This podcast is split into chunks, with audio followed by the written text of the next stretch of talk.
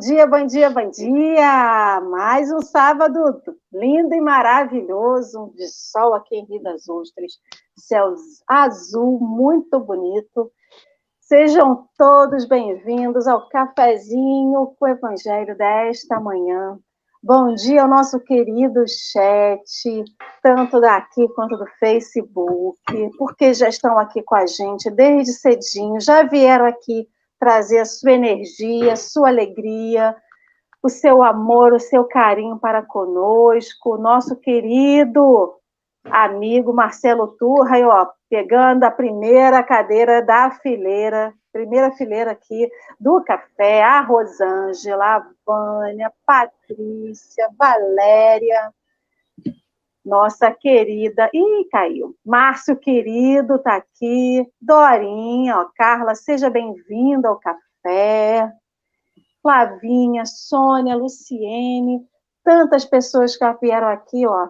A gente está se sentindo abraçadinho, espero que a Carla também esteja se sentindo acolhida. Para quem vai nos ouvir pelo podcast, depois, um bom dia, boa tarde, boa noite, boa madrugada porque toda hora é hora de evangelho, de estudar. Então, sintam-se também totalmente acolhidos aqui neste cafezinho que você vai ouvir a qualquer hora do dia, no dia que for melhor para você. Bom dia, querido Henrique. Como que você está? Bom dia, bom dia, bom dia, Carla, bom dia, Lê, bom dia, pessoal bom do chat. Dia. Estamos bem, estamos no meio de uma pandemia, com um monte de problema, mas estamos bem, graças a Deus, se sentindo até um pouco abençoado, mas estamos bem. Justamente. Bom dia, Carlinha. Seja muito bem-vinda ao café. Para vocês que não conhecem a Carlinha, esse vai ser o momento de conhecê-la, mas é a primeira vez que ela vem aqui, tem a coragem é de a chegar aqui. Dela? É a primeira vez Bom dela dia, no nosso gente. café. Só para permitir isso, a primeira live da vida. Primeira live a gente nunca esquece, nunca. Né? então, se apresente para o nosso chat, para o nosso público que está aqui, que vai vir depois. Quem é Carlinha, de onde que ela é? Fale um pouquinho de você, querida. Falar da gente é sempre complicado, né? Mas é necessário. Então, eu sou Carla, né? Moro aqui em Rio das Ostras há, há 13 anos, eu estou por aqui. E quando cheguei na cidade, frequentei o Suave Caminho, por um tempo, e depois fui é, frequentar a União Fraternal Paulo de Tarso, onde eu estou militando até hoje, né?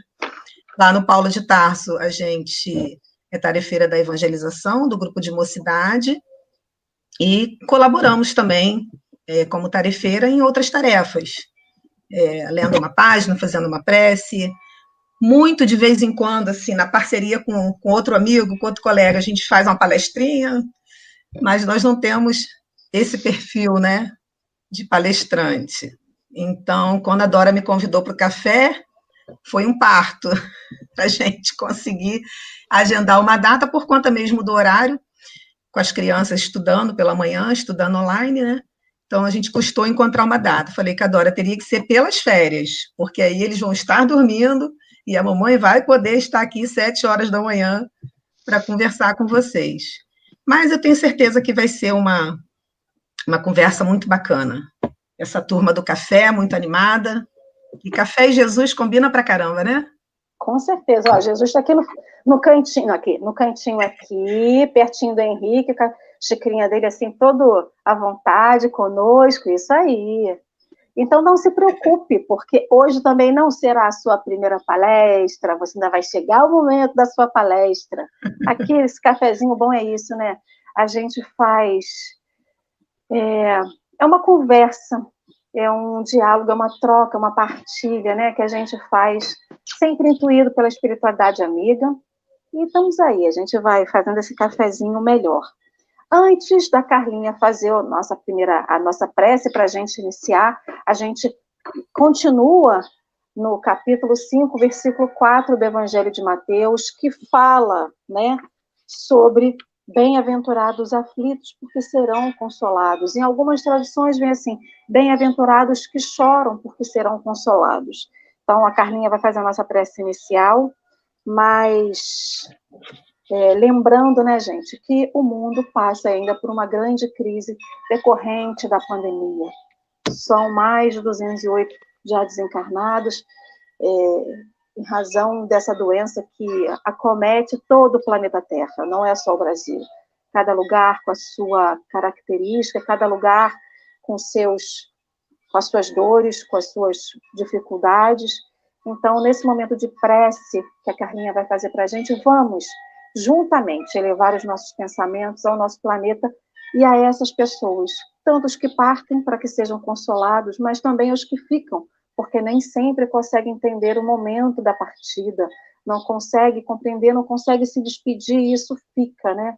Por tudo que também está acontecendo no nosso país, que a gente não pode achar que a gente não faz parte do que está acontecendo em Manaus, isso que, que vem afligido, vem, vem sendo noticiado e vem afligindo nossos corações. Então, que também a gente, nesse momento de prece, eleve os nossos pensamentos, é, que as nossas energias aqui desse café do dia de hoje cheguem até ao nosso povo do Amazonas, que tanto sofre, que tanto padece, é, tanto passa pela aflição, como diz o nosso texto. Né? A gente vai ficar aí uns bons dias falando de aflição, que é o que a gente hoje em dia vive. Cada um com a sua necessidade, mas o nosso planeta passa pela aflição. Principalmente o nosso Brasil, que é a nossa morada nessa existência, passa por essa aflição. Então, vamos juntar os nossos pensamentos junto com os da Carlinha, para que a gente possa iniciar o nosso café com o Evangelho. Carlinha, por favor. Sendo assim, querido Jesus, nos encontramos nessa manhã, reunidos, para estarmos contigo, refletindo sobre as tuas lições, porque sabemos, Senhor, que nesse momento tão complicado, precisamos estar ainda mais de mãos dadas com as tuas promessas, Senhor. E que essa alegria da manhã de hoje essa união, toda essa energia positiva esteja sendo irradiada para o nosso planeta, para a nossa humanidade, abraçando a todos que nesse momento se encontram aflitos, desenganados, sem esperança, que estão, Senhor, desanimados da vida, que o teu amor, a tua paz, possa envolver a cada um. E envolver a todos nós que aqui nos encontramos nessa manhã, as nossas famílias, os nossos amores. E te agradecemos, Mestre Jesus, mais uma vez, por podermos, através da tecnologia, estarmos juntos. Fica conosco, Mestre amado. Que assim seja. Assim seja, e assim é, e assim sempre será. Então, vamos iniciar, como já diz aqui a nossa, o nosso banner. Hoje o texto examina a própria aflição. Carlinha, fique à vontade para iniciar, para fazer a leitura, para fazer as suas considerações iniciais. Ok. Então, primeiramente, só agradecer mesmo o convite, esse convite carinhoso. É sempre bom a gente ter uma oportunidade também de no meio de tanta coisa que a gente está fazendo de forma diferente e trabalhosa nessa pandemia, né? E você deu um pulinho na rua, já tem trabalho para quando chegar em casa, limpa tudo, higieniza tudo, toma banho, troca de roupa, enfim. A gente está fazendo tudo de forma diferente e numa correria danada. Mas é sempre bom a gente ter uma oportunidade de poder dar uma parada, né, para estudar, para conversar com os amigos a respeito de assuntos que vão, com certeza, nos auxiliar no dia a dia. Então, o texto de hoje é um texto de Emmanuel, né, ele está lá no livro Religião, Religião dos Espíritos, no capítulo 10, de Francisco Cândido Xavier, e como a Ali falou, examina a própria aflição. E aí, Emmanuel vem fazer um convite para a gente observar em nós olhar em nós, sondar no nosso íntimo o que nos faz permanecer inquietos. Porque a aflição é algo que nos deixa inquietos. E nesse momento que a gente está passando de crise, né, nós vivemos assim, ou vocês não estão assim. Estamos todos inquietos, tensos, inseguros, não sabemos o que vai ser daqui a pouco, se vamos ver, se não vamos ver, se podemos, se não podemos. A gente está constantemente refletindo o que fazer, e isso gera uma aflição, né? É, examinar isso na nossa existência faz toda a diferença, como vai dizer Emmanuel mais para frente. Porque essa aflição, ela nos traz dores. Essas dores podem ser físicas, podem ser dores morais. Ela vai nos trazer angústias. As aflições nos trazem angústias, né? Desorganizam as nossas emoções. E no texto, Emmanuel diz assim: uma tempestade emotiva. Então, as aflições, elas convertem a, a nossa inquietude numa tempestade emotiva. Vamos pensar. Vamos pensar assim na tela mental, uma tempestade. As minhas emoções estão assim, aquele vendaval, aquele vucu-vucu de emoções. E aí a gente começa a conflitar. A razão começa a brigar com a emoção, a família começa a brigar com o trabalho, o espiritual começa a brigar com o material. Olha que vucu-vucu, que vendaval. Ninguém se encontra e a gente começa a perder o fio da meada da nossa existência. Porque a gente se entrega ao desespero, como foi falado ontem, né, no tema do Aloísio. A gente se entrega ao desespero, a gente se entrega à desesperança, e cada vez mais nós vamos ficando aflitos. Então, quando Emmanuel diz, examina a própria aflição, é uma paradinha que a gente tem que dar, galera. Vamos dar uma parada, gente? Vamos examinar o que nos aflige, né? Vamos lá. E aí, por quê? para que a gente possa pensar no objetivo da nossa encarnação, como está lá no livro dos Espíritos, na 132. Né? Qual é o objetivo da nossa encarnação? A gente sabe muito bem. E para quem não sabe, é progredir e trabalhar. Né? A gente precisa evoluir trabalhando, fazendo o nosso cadinho na obra da criação. Então, percebem como é importante que a gente faça esse movimento de exame da nossa própria aflição, mas a gente não para, a gente não quer parar. Né? A gente fica ali no meio da turbulência e a gente não percebe que a gente precisa dar uma paradinha e fazer esse exame, que já foi até citado por alguém chamado Santo Agostinho, também lá no Livro dos Espíritos deu toda a receita do autoexame para gente, do conhece-te a ti mesmo, lá na 919, né? Então, ele vai falar que nós necessitamos desse momento, todos os dias, relaxar a mente, examinar o nosso íntimo, o que a gente fez de bom, o que ainda precisa consertar. E isso não vem ao encontro desse exame das nossas aflições?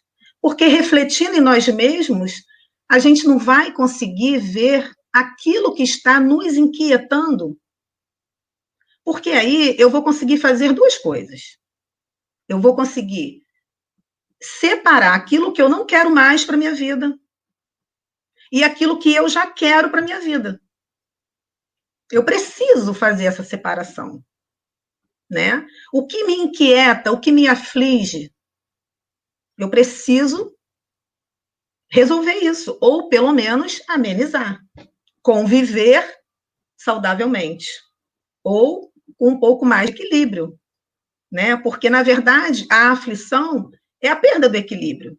A gente não consegue pensar, a gente não consegue refletir e a gente não consegue encontrar o equilíbrio entre a razão e a emoção, entre o material e o espiritual, a gente não consegue ver coerência nas falas de Jesus, com as aflições que a gente passa, e a gente vai se desequilibrando, permitindo que essa tempestade emotiva esteja constantemente na nossa existência, né? E a gente sabe que isso é necessário por quê? A nossa casa mãe, nosso planetinha Terra, não é uma morada feliz. Todos nós que estamos aqui não somos florzinhas cheirosas, não é? Todos nós que estamos reencarnados nessa casa, Terra, sabemos que o nosso mundo é de provas e expiações, né? E a nossa casa está passando por uma faxina, por uma transição, por uma rearrumação. E como é que é faxina na nossa casa? Fica tudo no lugar certinho? Fica tudo uma zona, né? Quando a gente vai fazer uma faxina, quando a gente vai reorganizar, quando a gente vai arrumar, a gente tira tudo do lugar, a gente troca, tira daqui, bota ali, a gente levanta o tapete, puxa o lixo de baixo e faz um poeiral danado. Mas depois tem a parte boa. Quando a gente olha de fora, tá tudo arrumado, tá tudo limpo. A gente até faz assim: ai, que delícia essa casa. Que cheirinho bom de limpeza. Não é? Então, examinar as nossas aflições é fazer essa faxina, é remexer no nosso lixo interior. Né? E quando Jesus nos consola dizendo que bem-aventurados os aflitos, que está lá em Mateus, como a Lê disse, né, capítulo 5, que é o carro-chefe dos estudos, né, desse período, significa que a gente tem que sofrer mesmo? Não. Quando Jesus diz, quando ele fala isso, né, ele nos consola dizendo isso, que bem-aventurados os aflitos, porque serão consolados, ele quer dizer que se soubermos suportar as nossas aflições, que poderão ter surgidas nesta vida ou em outra vida, como está lá no capítulo. Temos lá as causas anteriores das aflições, as causas atuais das aflições. Quem quiser vasculhar lá depois, né? Porque algumas aflições são geradas nas vidas que a gente traz, são aflições de vidas passadas, né? São ajustes de vidas passadas. Outras são criadas nessa própria, nessa, nessa própria vida atual. E a gente sabe também que nada é por acaso. Temos que buscar, né, a raiz do nosso problema, o entendimento do nosso problema e perceber que algo muito bom está por trás daquilo ali para me fazer crescer. Então, nenhum, nada é por acaso, nenhuma doença é por acaso, nenhuma pandemia, nenhum desastre, nenhuma desilusão amorosa, né? Às vezes a gente até não compreende na hora. Na hora que a gente está no olho do furacão, meu Deus, o senhor esqueceu de mim. Né? A gente não entende na hora. Né? Mas a nossa visão é uma visão ainda de quem está muito embaixo ali da montanha né? Está muito no pé da serra.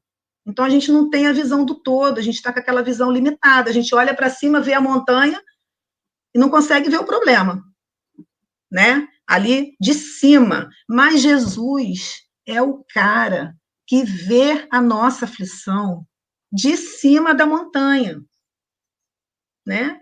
Ele está ali olhando por cima. Ele está vendo a necessidade de nós estarmos lá embaixo, escalando essa montanha, para chegar até ele. Para chegar e olhar de cima e perceber como eu precisava daquilo. Né? E como eu consegui, passo a passo, caminhando, também foi falado ontem pelo Aloísio, é o caminhar, é o passo a passo, pouco a pouco, sem pressa, mas com firmeza. Como eu consegui suportar essa aflição?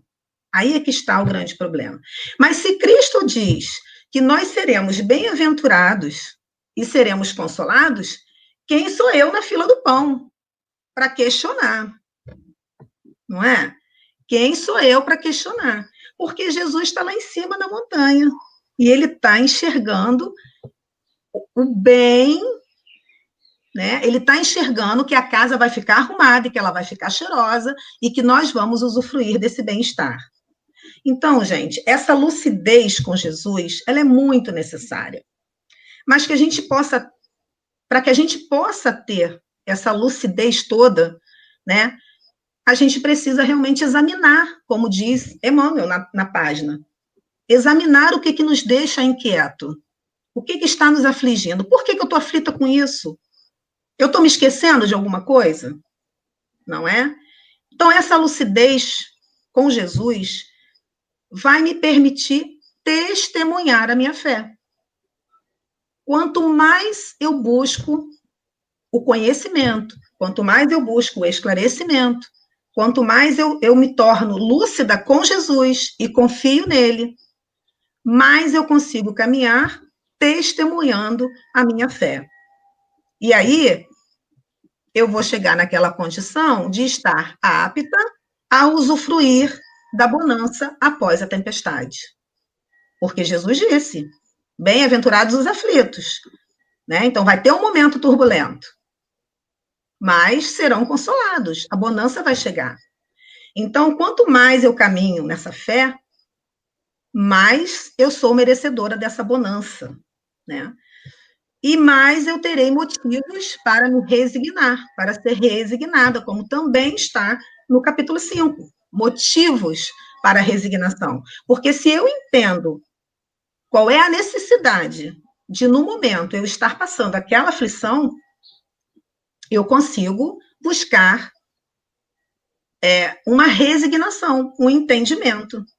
Eu vou passar pelas aflições sem as blasfêmias, o que é muito difícil, né? Nesse estágio evolutivo que nós estamos, vamos dizer aí, nesse nível né, evolutivo que nós estamos, não blasfemar ainda é uma coisa muito difícil para todos nós. E aí, é por isso que Emmanuel fala, precisamos examinar a nossa própria aflição, porque examinando, você vai buscando aí o entendimento dela. Eu começo a separar as coisas e vou ficando mais lúcida para ser para confiar nas palavras de Jesus. E esse momento vai passar, não é? Mas aí eu pergunto para vocês: será que todo aflito é um bem-aventurado? Né? Será que todas as pessoas que sofrem serão bem-aventuradas? E o que será essa história de ser bem-aventurado? Né? Vocês querem falar alguma coisa? Posso continuar? Está todo mundo calado? Um minutinho só então, Carlinha, deixa eu te falar. Quando você fala assim, né?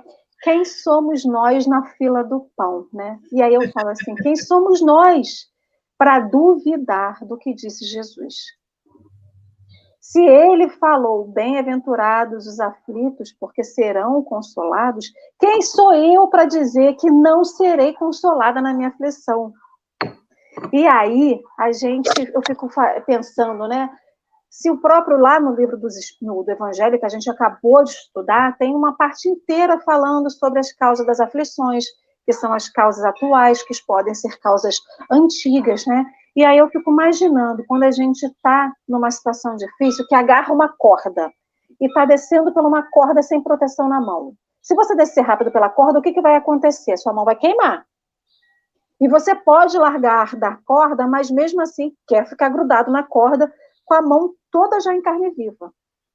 Então tem a aflição que a gente agarra e mesmo que deixe a, gente em carne viva, a gente está agarrado. Mas a gente tem algum momento que a gente pode soltar isso. Porque a gente consegue, tem, tem uma, uma rede de apoio que nos, que nos acolhe, ou um colchão de ar que vai, vai suportar a nossa queda, mas mesmo assim a gente fica lá agarrado. E aí a gente vai justamente nessa coisa: quem sou eu para duvidar de que eu terei esse apoio se eu largar dessa corda que está me machucando, né? Está queimando a minha mão, que é justamente o consolo que Jesus promete. Então a gente nunca pode esquecer que é a questão só da questão das aflições, mas é o que a gente está estudando aqui, como a própria Carla falou, que ela é uma expressão da lei de causa e efeito, de ação e reação, que é decorrente do uso do nosso livre-arbítrio, seja ele agora, o de ontem ou de outra vida mas tudo, né, todas as aflições que vêm para nós são escolhas, são escolhas, escolhas que fizemos equivocadamente em algum momento e que a gente tem que dar conta, né, para que a gente possa justamente trabalhar, porque tudo é trabalhado, Né? E como a Luísa falou ontem, é mesmo no momento de aflição, eu adorei aquilo, né? É mesmo no momento de aflição, é, de aflição e você falar assim, estou com dor, mas estou feliz. Perdi alguém que eu amo, mas estou feliz. Porque a felicidade não é a felicidade material, mas justamente é o consolo que Jesus nos promete. Né? A é confiança nas é. suas palavras, né? Justamente. Henrique, você está muito reflexivo, está aí pensando. Você quer fazer alguma consideração, meu querido? Abra o seu coração para nós. Abra o seu microfone para nós. Está difícil, tadinho. É porque ele estava ontem com um problema no celular, que só está entrando pelo, pela internet do celular, às vezes não consegue. Eu vou entender a intuição divina e vou ficar calado, porque eu já roubei a internet do vizinho, roubei a internet de outro vizinho, roubei minha internet, roubei minha outra internet, só funciona no 4G. Quando funciona no 4G, só funciona em tela cheia, não consigo clicar no botão do microfone.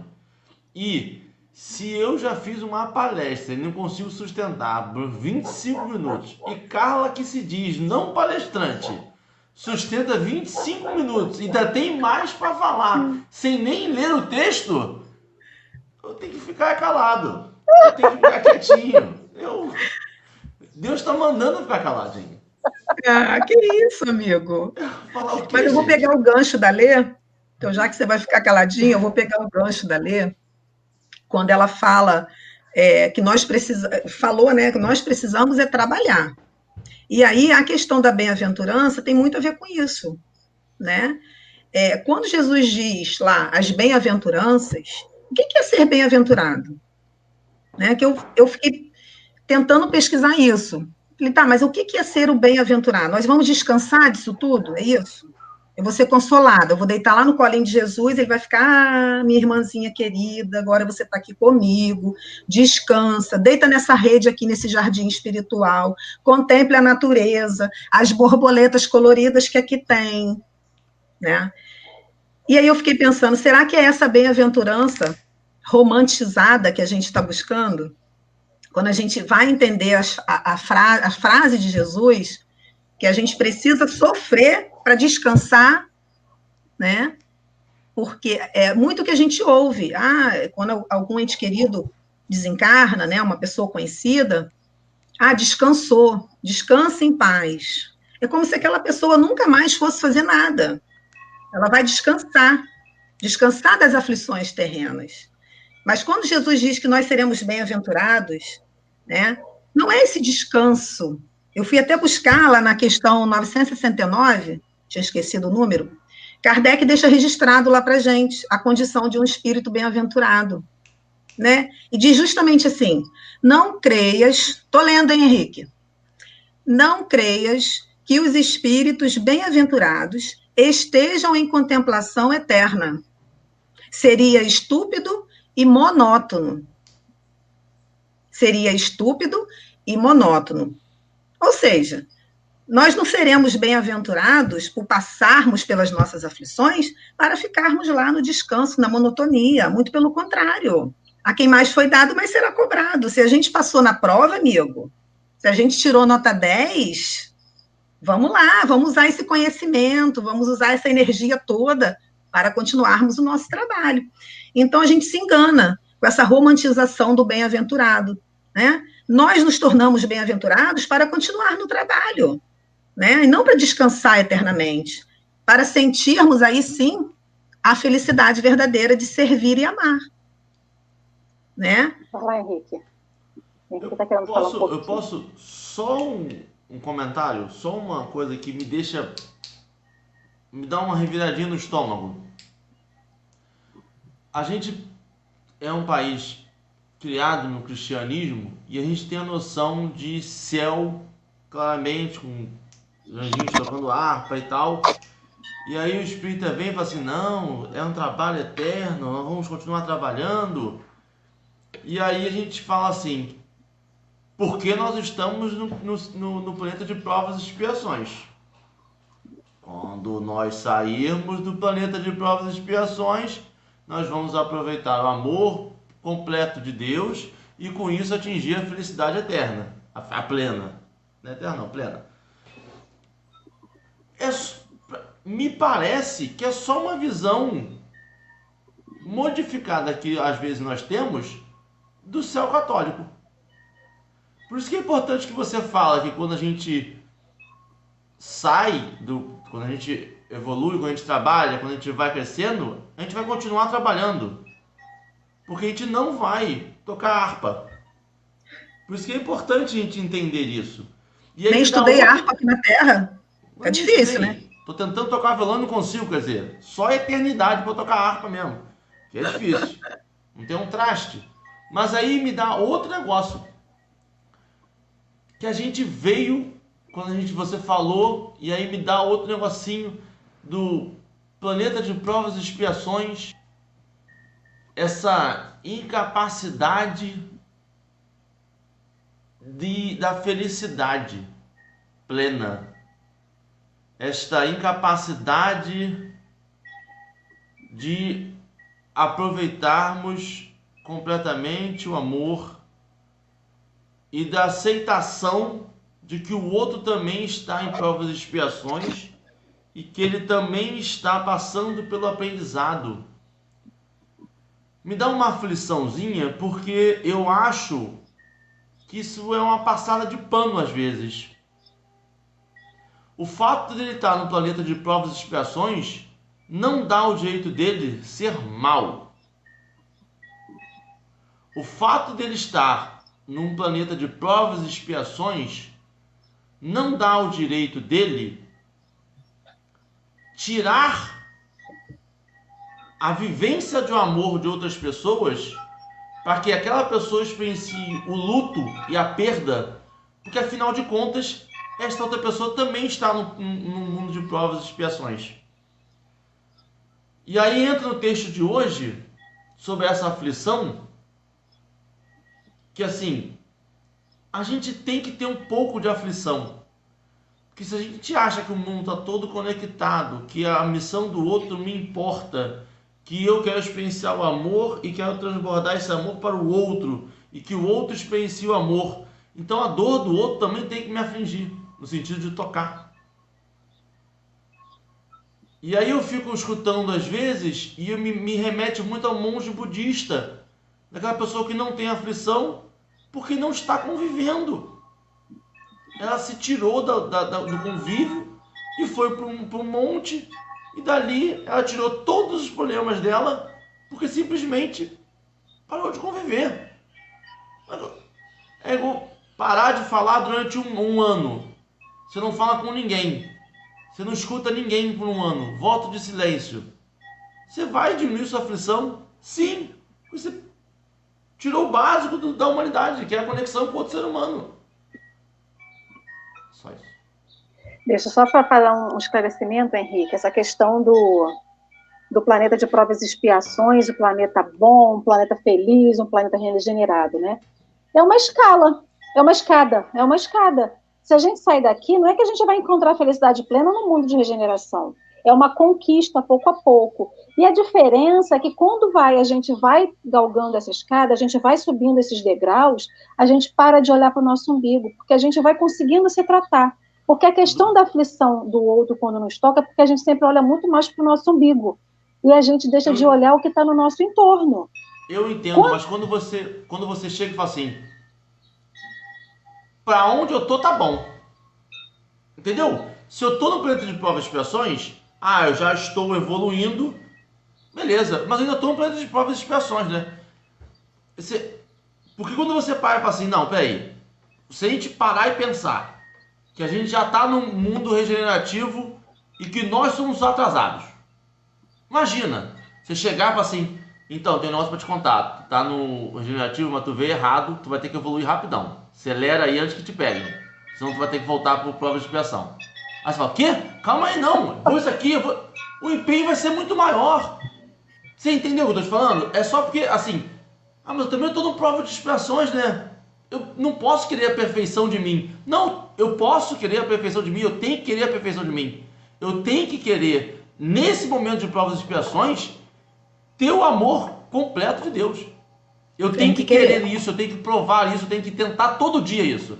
Todo dia. Eu não posso aceitar mas que eu estou isso... num planeta de provas e expiações e falar assim, é, mas aí com o tempo eu vou galgar o, o coisa. Porque assim, eu acho, eu não acho que não vai ter uma plaquinha. Bem-vindo à regeneração. Uau! Saí, passei. Não vai ser, não vai ter um Mario que vai chegar a bandeira. Não vai ter. Entendeu? Eu, mas é justamente isso. Quando o Evangelho de Jesus, né, quando chega o Espiritismo para trazer para a gente a consolação, ele vem dizer o seguinte: olha, você é aflito, você passa pela aflição, mas você será consolado através do trabalho. Isso. Que é justamente isso tudo que você está falando. A gente está aqui trabalhando. Então, esse Alô, Alô 919, que a Dorinha sempre fala, do, do Santo Agostinho, é trabalho. Tudo que a gente está estudando aqui é justamente é trabalho para quê? a gente faça aqui, que a gente não espere acontecer. A gente não está esperando nada acontecer. A gente justamente está trabalhando para que a gente possa conseguir olhar além dos nossos problemas, os problemas dos outros. A gente não vive sozinho, como você mesmo falou. Lá no, aqui no Livro dos Espíritos, a gente, a gente vai estudar durante o percurso do nosso estudo à noite do Livro dos Espíritos a lei de sociedade, que é justamente a gente aprende com o outro a gente aprende conosco o auto-amor, o auto-cuidado, o auto-perdão, mas não adianta eu aprender isso comigo e não exercer com o outro, e isso é trabalho. Então, tudo que a gente fala aqui no Evangelho é trabalho constante. Trabalho constante aqui porque eu não posso ensinar alguém, ou eu não posso passar para alguém uma coisa que eu não vivencio, né? Então, a discussão é longa, a discussão é riquíssima, Porém, estamos com 37 minutos de live, a gente nem entrou no texto ainda. Vamos agora. Eu, eu vou pedir para a Carlinha entrar no texto, porque senão a gente não acaba hoje. É. Então é isso, né, gente? Por enquanto a gente está aqui, tá, Henrique?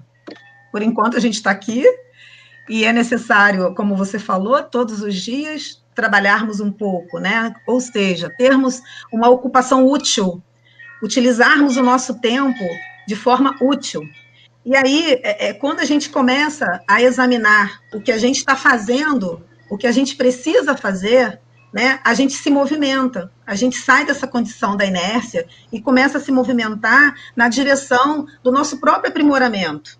Porque o trabalho que a gente fala, ele é muito mais benéfico a nós mesmos do que o outro, ajuda o outro, mas ajuda principalmente, primeiramente a mim. E aí, examinar essa aflição em mim é muito importante. Né? Então, Emmanuel, no texto, ele vem descrever 19 tipos é, e nomes especiais dessas aflições. Aí eu separei algumas e as outras eu deixo com vocês. Ah, mas eu separei as que mais me chamaram a atenção, que são, é, que ele diz assim, né, que a, a egolatria, a egolatria, egolatria, é a aflição do egoísta.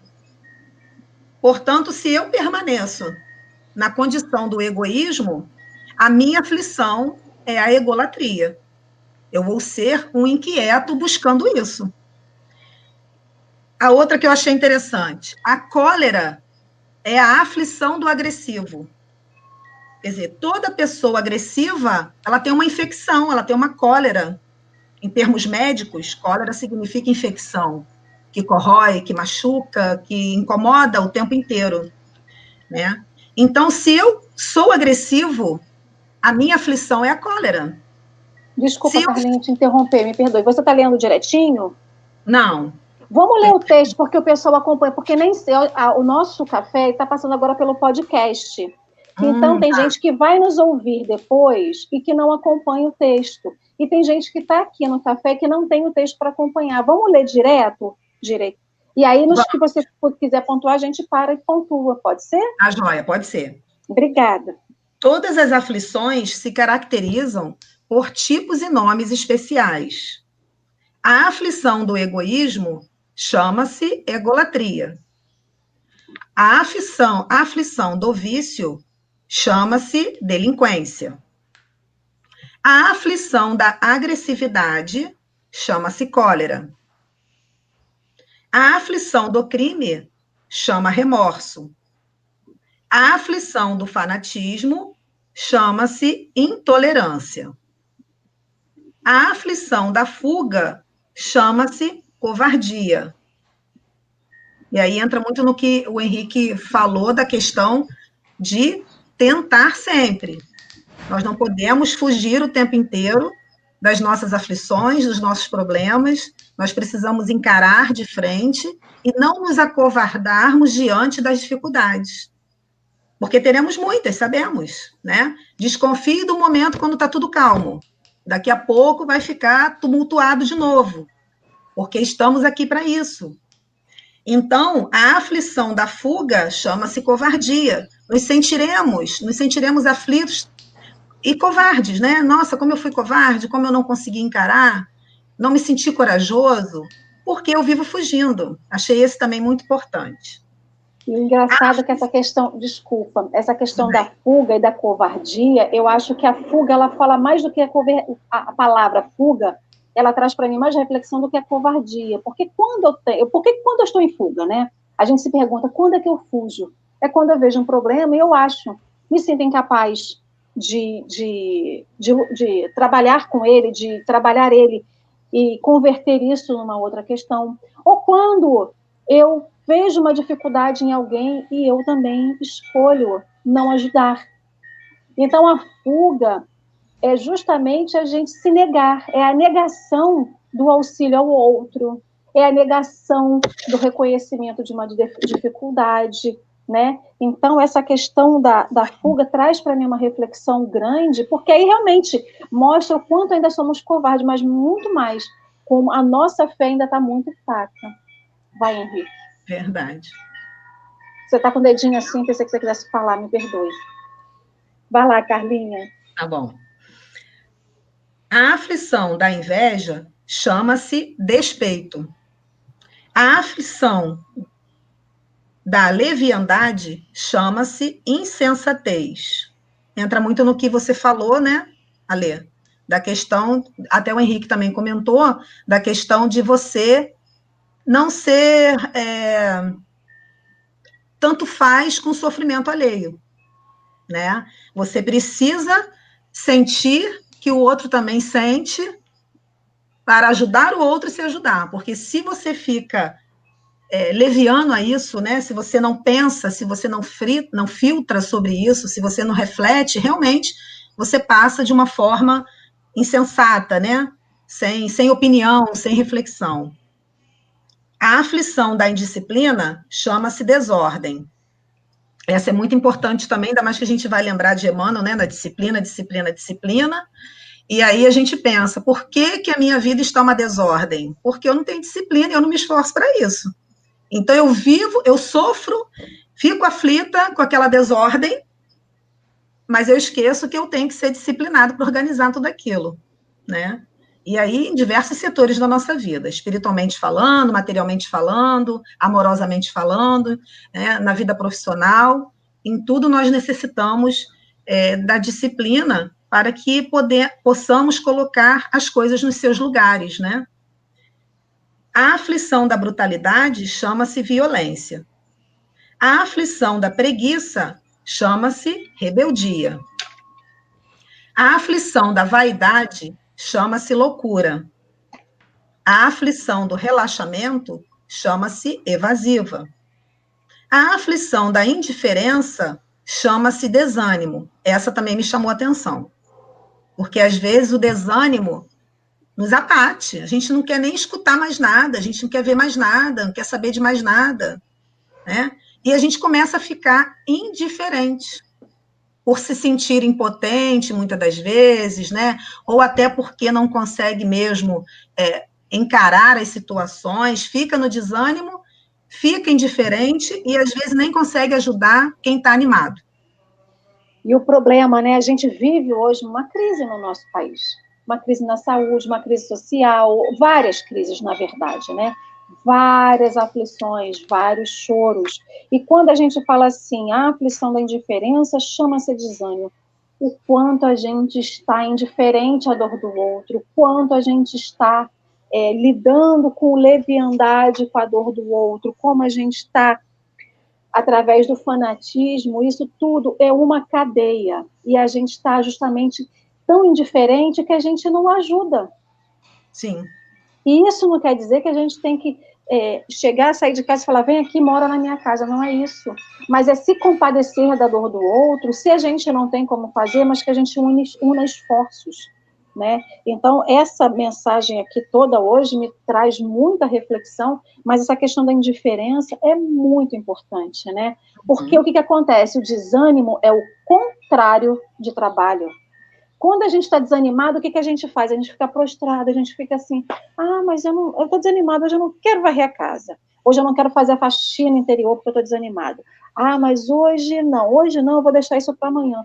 E aí isso não traz mudança, não traz trabalho, não gasta energia, você não vai atrás, né? É você ficar estagnado, é ficar parado. É perder o fio da meada lá, né? Da 132, progresso e trabalho. Muito isso bem. Aí. E aí entra na frase seguinte, que é a aflição da inutilidade chama-se queixa. A gente passa a ser um reclamão, a pessoa que só se queixa de tudo, mas que não faz, que não se movimenta, né? Que fica ali na inutilidade, na inércia. Né? E a gente sabe que precisa marchar, que precisa passo a passo ir em direção ao progresso, mesmo que seja devagar. A aflição do ciúme chama-se desespero. A aflição da impaciência chama-se intemperança. A aflição da sovinice chama-se miséria. A aflição da injustiça chama-se crueldade. E aí, eu já finalizando a minha fala, e depois eu deixo com vocês, né? Cada criatura, como diz aí no texto, afli, é, cada criatura tem a aflição que lhe é própria. Muitas das vezes, aquilo que é muito grave para mim, aquilo que me inquieta muito, aquilo que me deixa muito aflita, não deixa você. Você já resolveu. Cada criatura tem a sua aflição. Por isso, a necessidade de estarmos examinando constantemente as nossas aflições. Que a minha aflição pode não ser a do outro, a do outro pode não ser a minha. E aí é que está o barato da história. Um vai ajudando o outro.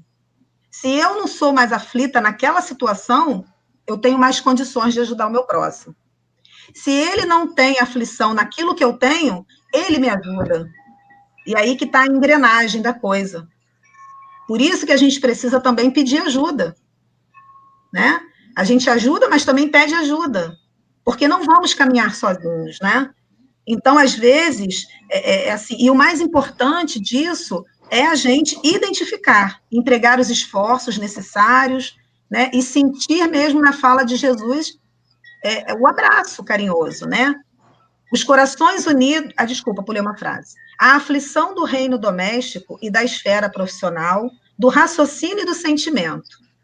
Os corações unidos ao sumo bem, contudo, sabem que suportar as aflições menores da estrada é evitar as aflições maiores da vida. E por isso, apenas eles, anônimos heróis da luta cotidiana, conseguem receber e acumular em si mesmos os talentos de amor e paz reservados por Jesus aos sofredores da terra, quando pronunciou no monte a divina promessa: Bem-aventurados os aflitos. Então, se a gente percebe isso, se a gente entende isso, se a gente examina, se a gente identifica, a gente sente o abraço do Cristo e a gente sente a energia do bem-aventurados os aflitos. É, é, tão bonito quando ele fala assim, né? Corações unidos ao sumo bem, sabem que suportar as aflições menores da estrada é evitar aflições maiores da vida. E aí eu estou lembrando daquela da reflexão que o Henrique falou sobre a questão de planeta de provas e expiações, um planeta regenerado, né? Não é que no planeta regenerado a gente vai perder as nossas aflições, não. As aflições Sim. continuarão, porque a gente não está perfeito ainda. Justamente, eu sempre comparo, a gente é um diamante bruto a gente é aquela pedra preciosa de Deus, bruta, cheia de, de pedra, de, de, de, lixo, né? cheia de, de poeira, está suja. E aí a gente tem que ser talhado. Imagina uma talhadeira numa pedra. Lógico, a pedra não vai sentir dor, né? Mas o trabalho, alguém tem que. É o trabalho de alguém colocar a talhadeira na pedra, marretar e tirando as arestas até que aquilo fique polido. E assim a aflição com a gente. É justamente a aflição, ela vai polindo as nossas arestas. polindo através do trabalho, porque a gente não consegue sair da aflição estando em inutilidade, em indiferença, em inércia. Ferida nenhuma cicatriza na nossa carne se a gente não fizer um curativo.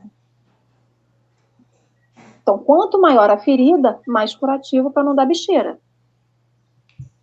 Nenhuma ferida cicatriza na nossa pele de um dia para o outro. Você pode botar o mertiolate que for, o curativinho que for. Você não vai ter uma cicatrização de um dia para o outro. Então, tudo depende do que? Do trabalho. De você fazer o curativo, de limpar, de higienizar, enfim. E de ter tempo do seu organismo depurar aquilo. Então, tudo isso está correlacionado com o trabalho. E aí, Henrique, o trabalho vai fazer a gente subir essas escadas desses planetas, só que a escadainha pequenininha, pequenininha, pequenininha, né? E aí a gente vai indo, e vai indo. No planeta de regeneração, a gente vai continuar com as nossas aflições. Só que a gente vai enxergar um pouquinho, a luz do fim do túnel, ela vai estar um pouquinho mais próxima, ela não vai estar lá no fim do túnel. E aí a gente vai indo e vai indo, essa luz vai se aproximando. E a gente vai continuar trabalhando conforme a gente for evoluindo. Porque aí o problema que a gente tinha, porque já vai ter passado, porque a gente vai ter se compreendido, a gente já será um diamante menos sujo, a gente vai conseguir ajudar aquele diamante que está lá atrás, que não consegue ainda. Então, tudo isso é o quê? É escolher a aflição hoje para que lá na frente eu consiga ter aprendido e olhar aqui para trás e olhar para trás e falar assim, eu aprendi, então aqui eu posso ajudar o, o irmãozinho, o meu amigo, o meu colega, dessa forma. É saber que a lapidação de certo ângulo da, da, de nós como diamante, de nós pedra, não vai que vai ser menos dolorido, mas ele vai gerar mais compreensão, vai gerar mais aprendizado, né? Então assim, quando eu mando, a gente, eu...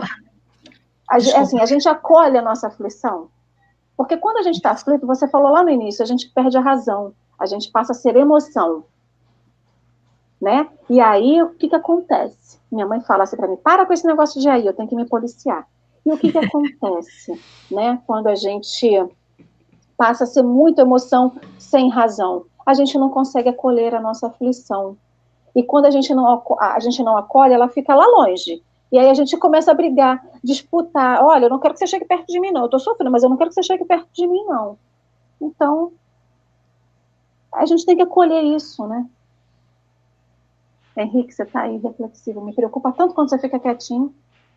Não, eu estou reflexivo por duas coisas. Primeiro, eu vou ter que ler de novo o texto. Acho que a gente perdeu, infelizmente, muito tempo antes.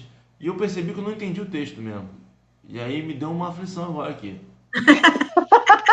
Não entendi. Vou ter que ler de novo. Você vai ter que fazer o café de amanhã com o texto novamente, amigo. A Dora vai me aturar hoje.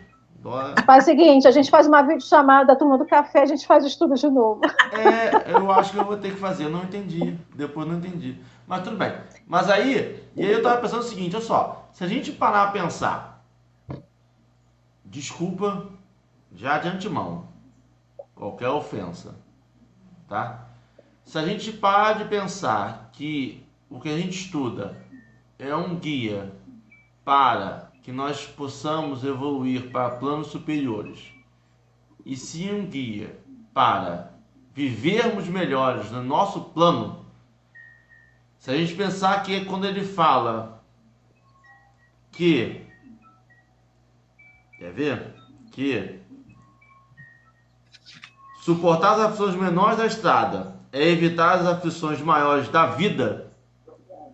E aí quando você fala assim, ah, porque aí quando você vai evoluindo, você depois olha para o irmãozinho e consegue ver e consegue acalmar ele.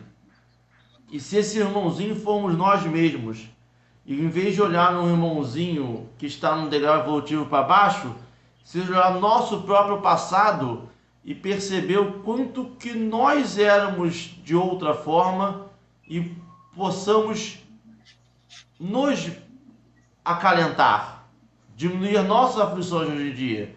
Porque assim, você falou agora, eu tava, gente, eu olho para eu no passado, eu era muito mais aflito do que agora.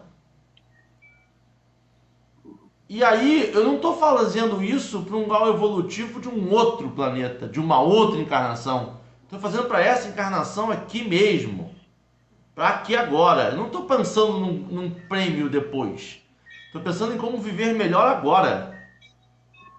E, e, eu vivo melhor agora. E aí, por isso que eu, eu fico tão no negócio do, do provas e expressões. A gente não veio para sofrer e depois melhorar no plano divino te veio para melhorar e para viver Isso. bem. A gente Isso. tem algumas opções que mesmo vão prejudicar o nosso caminho. Henrique, mas é isso aí mesmo. É isso aí mesmo.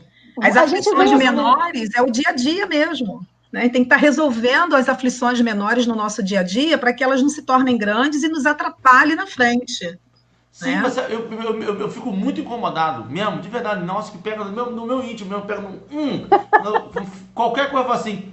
E depois, nas próximas encarnações, eu falo, cara, eu vou perder essa. Eu não vou não. aproveitar todas as evoluções que eu vou ter, eu só vou aproveitar na próxima, não. Eu vou aproveitar agora logo. Agora. Eu já quero usar. Se eu puder já experienciar o amor divino, eu já quero agora. Até porque a próxima vai depender do que fizermos agora, né?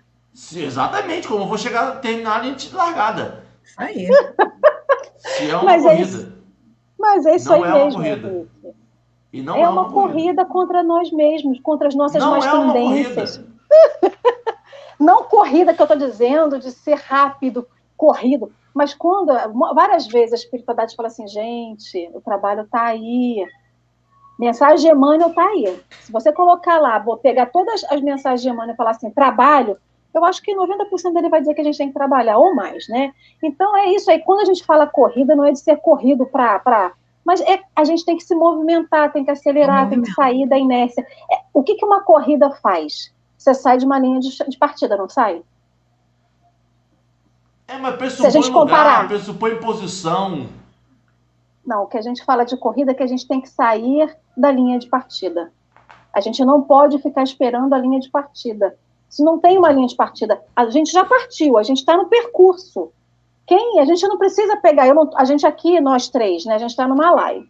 A gente não está aqui pegando, a gente não está fazendo a live, aprendendo para cada um estar numa posição mais ou menos adiantada. Não é isso. Quando a gente fala de corrida, é que o tempo está passando e a gente não pode ficar para trás. Mas qual é a relação do para trás? É conosco mesmo. Quando você fala assim, quando eu olho lá para trás para o Henrique de trás, Quanto eu sofri depois. Então é isso. É você com você mesmo, é você olhar, é eu, Alessandra, trabalhar nessa vida para que eu possa aprender alguma coisa. Quando a gente fala de colher os frutos lá na frente, é um trabalho muito maior. Quando a gente lembra do nosso anjo guardião, ele já passou pelo esse percurso todinho que a gente já passou aqui. Ele vê a nossa aflição, ele vê a nossa aflição, mas ele não se aflige ele consegue nos auxiliar, mas é o percurso que ele fez. Ele passou por tudo isso aqui que a gente está passando e que a gente vai passar e um dia vai chegar. Mas o, quando a gente fala lá da frente, não quer, a gente não está anulando o que a gente faz aqui. É justamente o que a gente faz aqui agora que vai nos ajudar lá na frente. É assim mesmo, Henrique. Gera essa confusão toda. E o bom de gerar essa confusão é que o assunto fica mais rico, o assunto gera mais reflexão, gera mais estudo, e isso que é bom. Eu, pelo menos, gosto, né? Meus Ale, queridos. Ah, é, só um minutinho, eu queria agradecer lógico. a presença dos amigos, dos amigos que torceram que essa live acontecesse. Alexandre, eu percebi que era um amigão seu aqui que está te dando maior força desde o início. Isso mesmo, Alexandre Machado, eu vi que a Valéria passou por aqui também, Márcio, meu companheiro lá do, do Paulo de Tarso, e o Alexandre, ontem eu estava num estudo também na casa dele, na casa espírita dele, lá em Santa Cruz, e aí ele falou, amiga, amanhã eu vou me esforçar para estar contigo às sete da manhã, e ele cumpriu a palavra, ele está aí. Obrigado pelo incentivo, Alexandre. Isso que é amigo, sete da manhã, hein? É, pelo menos eu vi o Alexandre, vi a Valéria, né? Não sei se eu consegui ver todos, mas todos que estiverem rapaz, aí, um abraço. Tem um outro rapaz que eu vi, mas aqui hoje eu estou no celular, né? Então nem sempre eu consigo achar. Enfim, o nosso tempo já acabou. A gente Agradece a você, Carlinha. Você não precisa Imagina. ficar com medo que você, quando palestrante, vai dar um show de bola. Só vou colocar aqui um comentário que foi da Luiane, ela falando que o, eu tenho um sino dos ventos aqui na minha janela do quarto, ali pro lado de fora. Aí ela falou: o mensageiro de vento da Alê está até fazendo fundo de harpas. Viu? A gente não precisa nem evoluir muito, que já tem até harpa aqui no café. Assim ficar no clima, né, Alê? Isso aí. É, eu, eu é aconselho, eu aconselho a Carlinha divulgar o número do, do contato para aceitar para convite de palestra, entendeu? Já bota o contato para palestras. Calma, Henrique, é um passo de cada vez. Calma. Mas tem que dar o passo, é aceitar o convite. Ué? Vamos lá, depois a gente faz outro café e a gente vai treinando. Então, Carlinha, a gente quer te agradecer imensamente pelo seu carinho, pela sua disponibilidade de ter vindo aqui. Henrique, meu anjo, você quer fazer mais alguma consideração final antes da gente encerrar? Nenhuma. Agradecer muito. Muito obrigado, Ali. Muito obrigado, Carlinha. Muito obrigado a todo mundo do chat. Parabéns, Ali. Parabéns, Carlinha. Parabéns a todo Obrigada, mundo querido. do chat. Imagina. Um bom sábado ensolarado. Que hoje o maçarico já tá ligado. Vai esquentar os corações de todo mundo. Bom dia. Beijo, Carlinha, bom dia. Você quer fazer mais alguma consideração final, meu anjo? Não, acho que já está tudo considerado. Agradecer mesmo pela oportunidade. Aí você foi falar que eu tenho que fazer palestra, Alexandre já está te apoiando lá no chat. Não posso com isso. Ah, é assim, a união faz a força, né? A gente se junta ao, ao Alexandre, realmente pede. então, queridos amigos, a gente vai fazer a nossa prece final. Hoje a gente não vai ter uma mensagem, porque eu vou deixar com vocês essa própria mensagem que a gente estudou hoje, ela é uma grande prece pelos aflitos, né? É uma reflexão que a gente faz. Henrique depois vai ler também. Enfim, que a gente examine a nossa própria consciência, a nossa própria aflição. Então eu vou convidar vocês a fechar os olhos, a gente mentalizar Jesus, o nosso anjo guardião do nosso lado, e convidar vocês, primeiro, agora respirem fundo. Vocês estão conseguindo respirar, né? A gente precisa de oxigênio para o nosso corpo físico, para que ele se mantenha, para que o nosso espírito continue aqui encarnado, para que a gente consiga passar pelas nossas aflições e ter o nosso processo de aprendizado. Mestre, a gente vem te rogar que a gente não permaneça na indiferença, que a gente não seja leviano, Senhor, que a gente consiga vencer a nossa indisciplina, a nossa preguiça e o fanatismo, se houver dentro de nós qualquer gota que exista. Que a gente se torne útil, que a gente combata a injustiça, mestre, principalmente pelos nossos irmãos. Nesse momento de aflição em que vivemos, e que principalmente aquele lugar que muitos dizem ser o pulmão do nosso planeta Terra, que possui a maior floresta, o maior verde desse mundo, desse planeta, que é azul e verde, que é o estado do Amazonas, mestre que a gente possa respirar aqui e que o nosso sopro chegue a cada irmão que esteja passando pela aflição da respiração. Que o nosso sopro aqui, Senhor, chegue a cada irmão que partiu pela espiritualidade. Mas que o nosso sopro seja acompanhado do seu, Mestre. Porque é o seu sopro de amor e de vida que irá inflar os pulmões daqueles que hoje estão internados.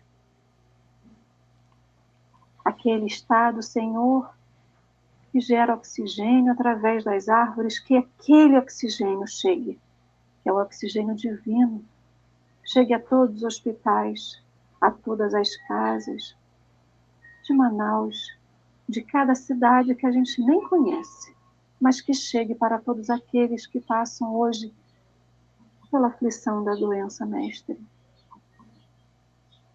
nesse dia, nessa manhã, neste café, a gente te pede que a gente gere trabalho. Se não pudermos fisicamente, presencialmente, que a gente pelo menos faça uma prece em razão de todos aqueles aflitos, não só do nosso país, mas desse planeta. Não só aqueles encarnados, Senhor, mas também pelos desencarnados que também precisam. Olhe, vele por nós. Tenha, tenha misericórdia para com todos nós, Mestre. Nesse dia só te pedimos que possamos conseguir respirar para continuar vivendo. Te agradeço pelo dom da vida e que o Senhor esteja conosco, Mestre, nos abençoando hoje, agora e sim. Assim seja. Assim seja. Queridos, quero agradecer a vocês pela presença aqui no dia de hoje, neste café. Que a gente agradeça todos os dias por estarmos vivos, pelos nossos entes, queridos amigos que têm a vida e que continuemos vibrando com Jesus. Carlinha, muito obrigado por tudo. Henrique, meu amigo, leve um beijo, um abraço muito grande para as meninas, para os gatinhos, para a Dora. Tenha um ótimo final de semana, um ótimo sábado a todos. E amanhã Gratidão. tem mais. E amanhã aqui no café teremos mais.